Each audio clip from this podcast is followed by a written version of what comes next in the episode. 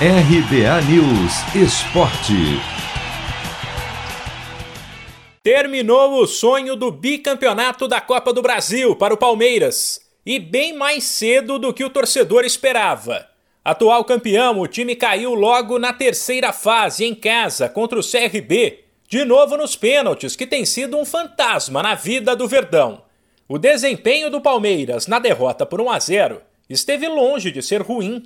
O time fez um bom jogo, mas a bola, seja por falta de capricho, concentração ou simplesmente sorte, não entrou.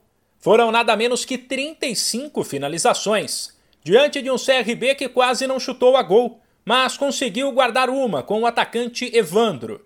Depois, nas mesmas penalidades que custaram os títulos da Recopa e da Supercopa, além do terceiro lugar no Mundial, Lucas Lima, Breno Lopes, Luiz Adriano e Marcos Rocha erraram. Para o técnico Abel Ferreira, restou lamentar. A principal razão foi que nós não tivemos uh, a eficácia que deveríamos ter das 35 finalizações que fizemos uh, e o futebol resume-se a isso. É uma desilusão para nós, para todos, para, para o treinador, para os jogadores, para a direção, para os nossos torcedores que sofrem tanto como nós. Era um objetivo que queríamos, está fora. Este aqui já não temos mais a possibilidade de, de lutar por ele, mas hoje, na minha opinião, uh, não há desgaste físico, eu não, não, entro, não entro por aí. Criámos oportunidades, na minha opinião, uh, contra uma equipa que se fechou bem, depois de fazer o golo, rematou duas vezes à baliza, uma delas fez golo, e o futebol é isto. O Corinthians também deu adeus à Copa do Brasil, mas a eliminação foi bem menos doída, até por ser esperada por muito torcedor, que sabia das dificuldades de reverter fora de casa a derrota por 2 a 0 em Itaquera contra o Atlético Goianiense, que soube se impor e segurou o 0 a 0. Porém, chamou a atenção mais uma atuação sofrível do Corinthians, perdido em campo, sem recursos ofensivos. Basta dizer que o time errou 44 cruzamentos.